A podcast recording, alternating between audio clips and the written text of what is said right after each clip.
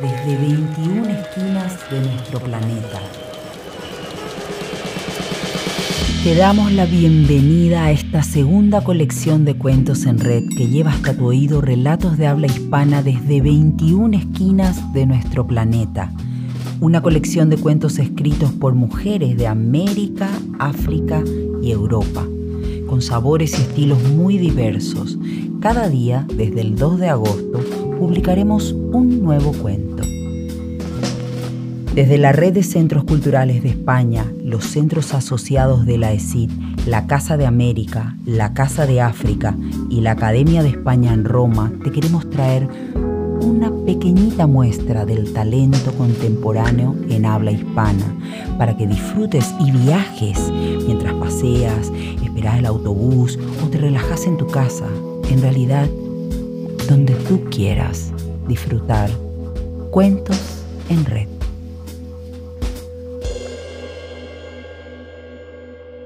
Desde Uruguay nos llega el cuento seleccionado por el Centro Cultural de España en Montevideo de la autora Rosario Lázaro.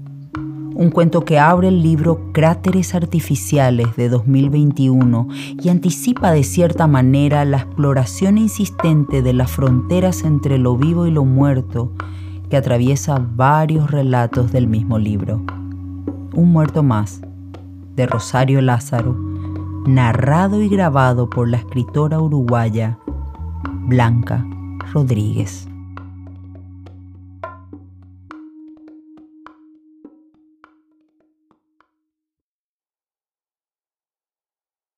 Era tal la magnitud de aquel cuerpo que no parecía un ser vivo, una contradicción entre las categorías más elementales, grisáceo, imponente, quieto en los espasmos de la muerte el ojo, diminuto en el medio de la piel ajada, denunciaba la existencia, un metabolismo exiguo, aunque no fuera más que mientras tanto. Existía detenido en algo que no estaba ahí y el misterio lo merodeaba, ese tránsito incómodo de un lugar palpable hacia otro en el que las cosas se extinguen por completo. Profundo, un corte en el costado exponía el interior rojo, de un tono tan claro y vivaz que daba pena que la muerte estuviera ya tan cerca. Quizás fuera esa la razón del colapso, o no. Demasiada carne para enterrar, habría pensado ella, acostumbrada a los asuntos prácticos de la existencia al verlo desde la ventana. No se le ocurrió eso. Buscaba distraerse, pero lo terminaba mirando una y otra vez. El horror iba de la mano de una fascinación mórbida, horas o quién sabe días, ni del todo vivo, tampoco muerto. Por completo a la espera del momento único en que se le desprendiera la vida como un estorbo y pudieran sacarlo del frente de la casa donde se había depositado para morir. Si era consciente del tránsito en el que su organismo entero estaba embarcado, imposible saberlo. Eso la desvelaba. El bebé jugaba adentro. Ni el sol claro ni la temperatura agradable del otoño eran suficientes para dejarlo salir a la arena en el exterior, donde seguramente su curiosidad lo iba a adherir a aquel ser moribundo. Ella no sabía ni quería imaginar de lo que era capaz un cuerpo de esas dimensiones, a pesar de agonizante. Aplastar, golpear, devorar, quién sabe. Algo tan simple como el encuentro entre las dos pieles, lo áspero y la suavidad infinita le daba pavor. La casa era de materiales sólidos, ideada contra las tempestades y los protegía a ella y a su cría. Sentado en una alfombra, el niño giraba. Apoyaba la rodilla robusta en el piso y trataba sin éxito de levantarse, pero daba vueltas y eso parecía darle gracia hasta caer exhausto. A contraluz, los rayos de sol le atravesaban el cráneo y los rebordes surgían anaranjados. Soberano inconsciente, no se daba cuenta de que la madre lo examinaba con tanta atención que lo sabía de memoria, como nunca se sabe nada de lo propio. Después empezaba otra vez el movimiento, de la rodilla o del brazo descubierto en plena euforia. Las gaviotas y los buitres estaban cerca. Lo sabía por los graznidos que entraron por las ventanas que la mujer misma había dejado abiertas. Observó al bebé llevarse el pulgar del pie a la boca, casi visco por el esfuerzo. No intervino. El niño mordió sin dientes y puso cara de perplejo. Enseguida, la madre volvió a la ventana con la idea absurda de que el cuerpo no estuviera más bloqueándole la salida de la casa hacia el mar, que se hubiera ido nadando, si es que alguna vez había nadado, o caminando, o explotado súbitamente, aunque después le tocara limpiar los pedazos de tripas contra los vidrios. Algo tendría que pasar. Ella quería ser testigo de ese instante tan mágico y brutal. Ya lo había circunvalado. Era como un bloque de concreto pero ella igual era silenciosa. Dejaba al niño durmiendo en la hamaca del cuarto y examinaba al inquilino. El cuerpo conservaba un solo ojo, al otro se lo habían lastimado. Una perforación y un desgarro prueba de la violencia. Aunque fuera capaz de regenerarlo, una condición que ella desconocía, el tiempo atentaba contra cualquier posibilidad de restablecimiento. Era triste, pensaba, que quedara solo uno de lo que alguna vez fueron dos faros capaces de orientar movimientos grandiosos y pausados. Nadaría, o habría nadado en un pasado incierto, sí, seguro era capaz de nadar. El ojo sano, opaco, con un iris que llegaba hasta los rebordes, a veces, muy pocas veces, parpadeaba. Parecía reconocerla, asumió la primera vez que eso ocurrió. Con cuidado de no tocarlo, supo que el parpadeo era una forma de decirle que sabía quién era. La mujer se paró en la cocina mirando por la ventana de espaldas a su hijo. Entraba el viento perpetuo del mar y también la arena. Enfrente a la casa, una isla. Ahí dormían las aves.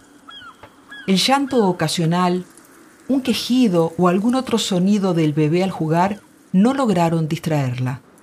Obsesionada de repente, quería ver aquel parpadeo pausado, fatigoso, y atraparlo en el momento exacto de la muerte, si es que no se había muerto ya.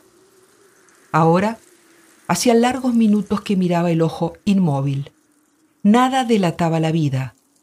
Osado, el bebé gateó hasta su madre sin que ella lo percibiera. El súbito contacto de esas manos contra su pierna la horrorizó, no pudo evitar el grito, gutural sonó. Solo después vio que era su propio hijo y lo alzó. Lloraba espantado. Se horrorizó de sí misma mientras lo sostenía con toda la ternura de que era capaz. La mujer se acomodó en la hamaca con el niño en brazos. Lo acercó a una teta redonda con las nervaduras marcadas.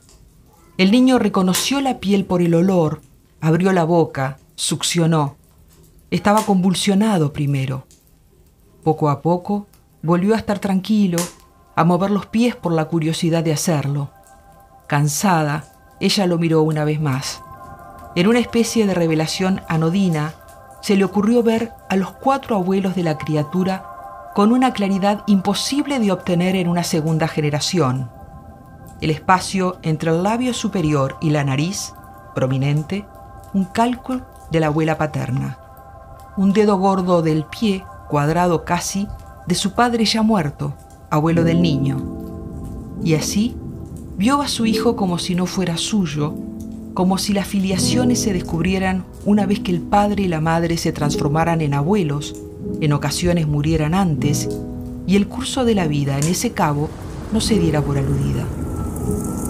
Una racha de viento más fuerte les golpeó en la cara. Ya era tarde. Protegió al niño con una manta de lana y cuando levantó la vista de nuevo, en la ventana no había ni siquiera un ojo. Un océano de piel gris ajada, a menos de dos metros de distancia, ocupaba todo el espacio de la abertura. Frente a ellos, una superficie de piel putrefacta.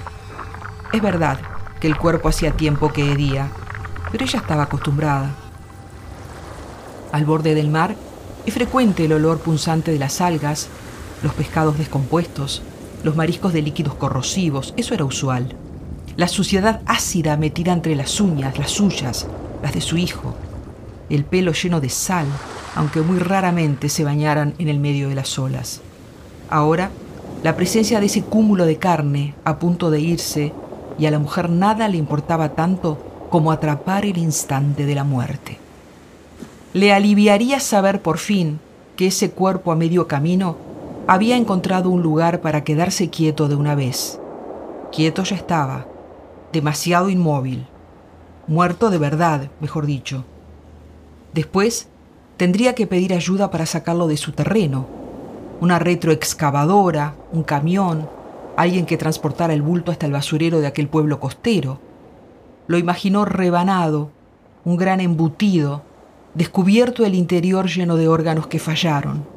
Entretanto, el bebé seguía succionando con la boca y la lengua, un embudo perfecto en el que la vida se transportaba de uno a otro. Succionó hasta un punto en que estiró el pezón con la lengua y lo soltó como un latigazo, señal de que estaba satisfecho. Podría haberlo sacado antes, haber hecho uso de su poder de negar el acceso. No lo hizo. Aguantó el ardor. Pronto iba a atardecer. En la estufa sobrevivía un tronco a medio quemar de la noche anterior. Estaba apagado. Ella supo que debía juntar algún combustible para recomenzar el fuego, piñas, ramas finas de las que había en el monte tras las dunas. Agarró una bolsa de arpillera y ató al niño a su espalda con una tela larga. Entretanto, la cría eructó con ganas y dejó caer un vómito blanco sobre su cuello. Amarrados con fuerza, ambos fueron una sola crisálida. Al salir de la casa, se dio cuenta de que en el exterior reinaba monumental aquel cuerpo, aquel obstáculo. Tenía arena en el ojo. Intrépida, la mujer se acercó a limpiárselo. Estiró la mano con un trapo y no llegó a tocar. Antes hubo un estremecimiento leve, pero que recorrió todo el organismo y lo trajo desde la ausencia. Y entonces le pareció verlo parpadear. Sí, le pareció, y no estuvo segura, tal la sutileza del movimiento. De todos modos, guardó la mano y reculó asustada. El bebé pegado a su espalda empezó a gritar con fuerza, tanta que ella salió corriendo despavorida hacia las dunas. La casa quedó atrás, sólida, abandonada a la voluntad del cuerpo putrefacto. Ya era tarde para buscar leña, lo sabía. Quedaba poco rato de sol. El círculo naranja se ponía sobre el mar contra el oeste. Apuró el paso por las dunas a pesar del esfuerzo. No miró hacia atrás. El niño se calmó de a poco con el ritmo del trote al que iban. En los oídos silbaba el viento alrededor y no tanto en los oídos sino en todo el cuerpo, unos gruñidos mínimos del bebé envuelto en la tela. Al llegar al monte, empezó a juntar piñas secas y ramas finas. No llegó a escuchar el gorjeo hondo de unas palomas ni la agitación de dos caballos que huyeron al verlos. Trabajaba absorta. Se agachaba de cuerpo entero, con cuidado de no dejar caer al niño hacia adelante, que ella sabía que nunca, nunca iba a caer.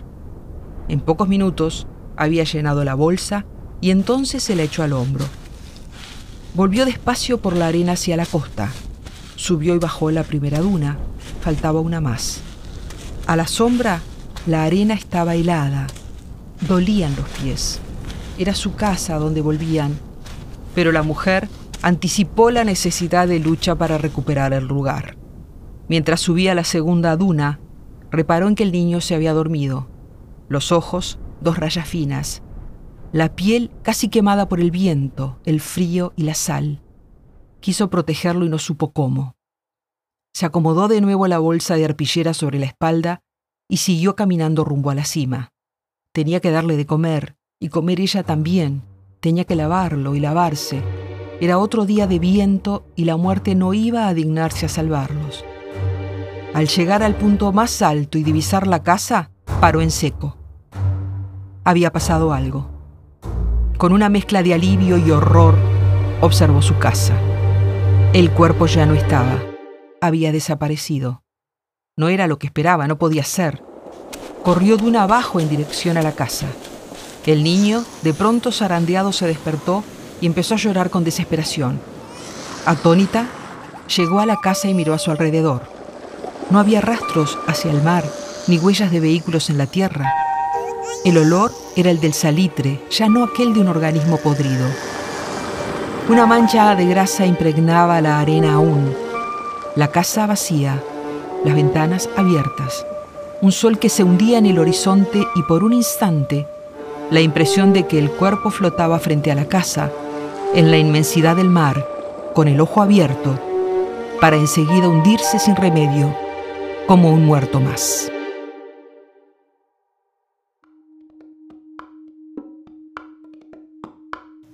El cuento Un muerto más abre el libro Cráteres Artificiales de 2021 y anticipa de cierta manera la exploración insistente de las fronteras entre lo vivo y lo muerto que atraviesa varios relatos del mismo libro.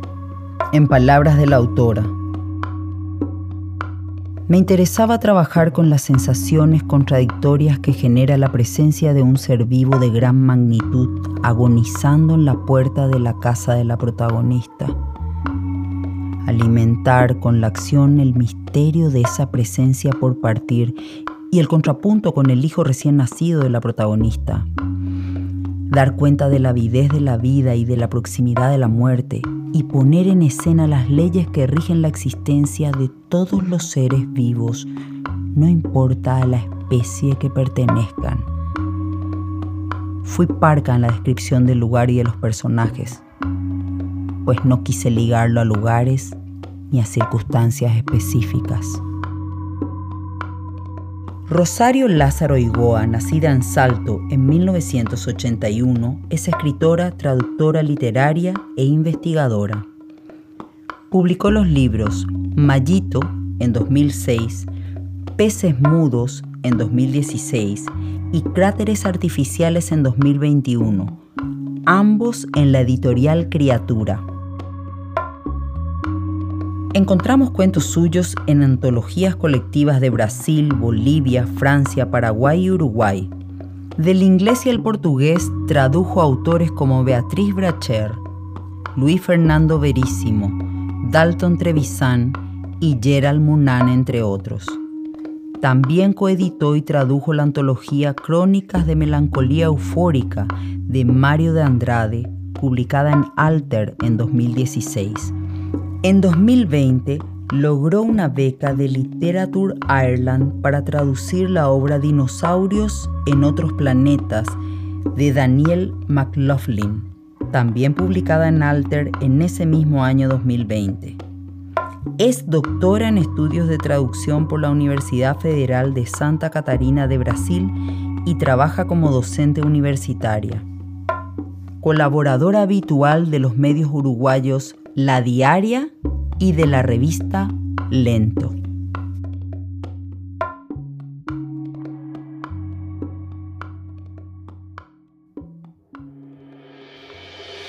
Cuentos en Red es una iniciativa de la Red de Centros Culturales de España, los centros asociados de la ESID, la Casa de América, la Casa de África y la Academia de España en Roma, repartidos por América, África y Europa.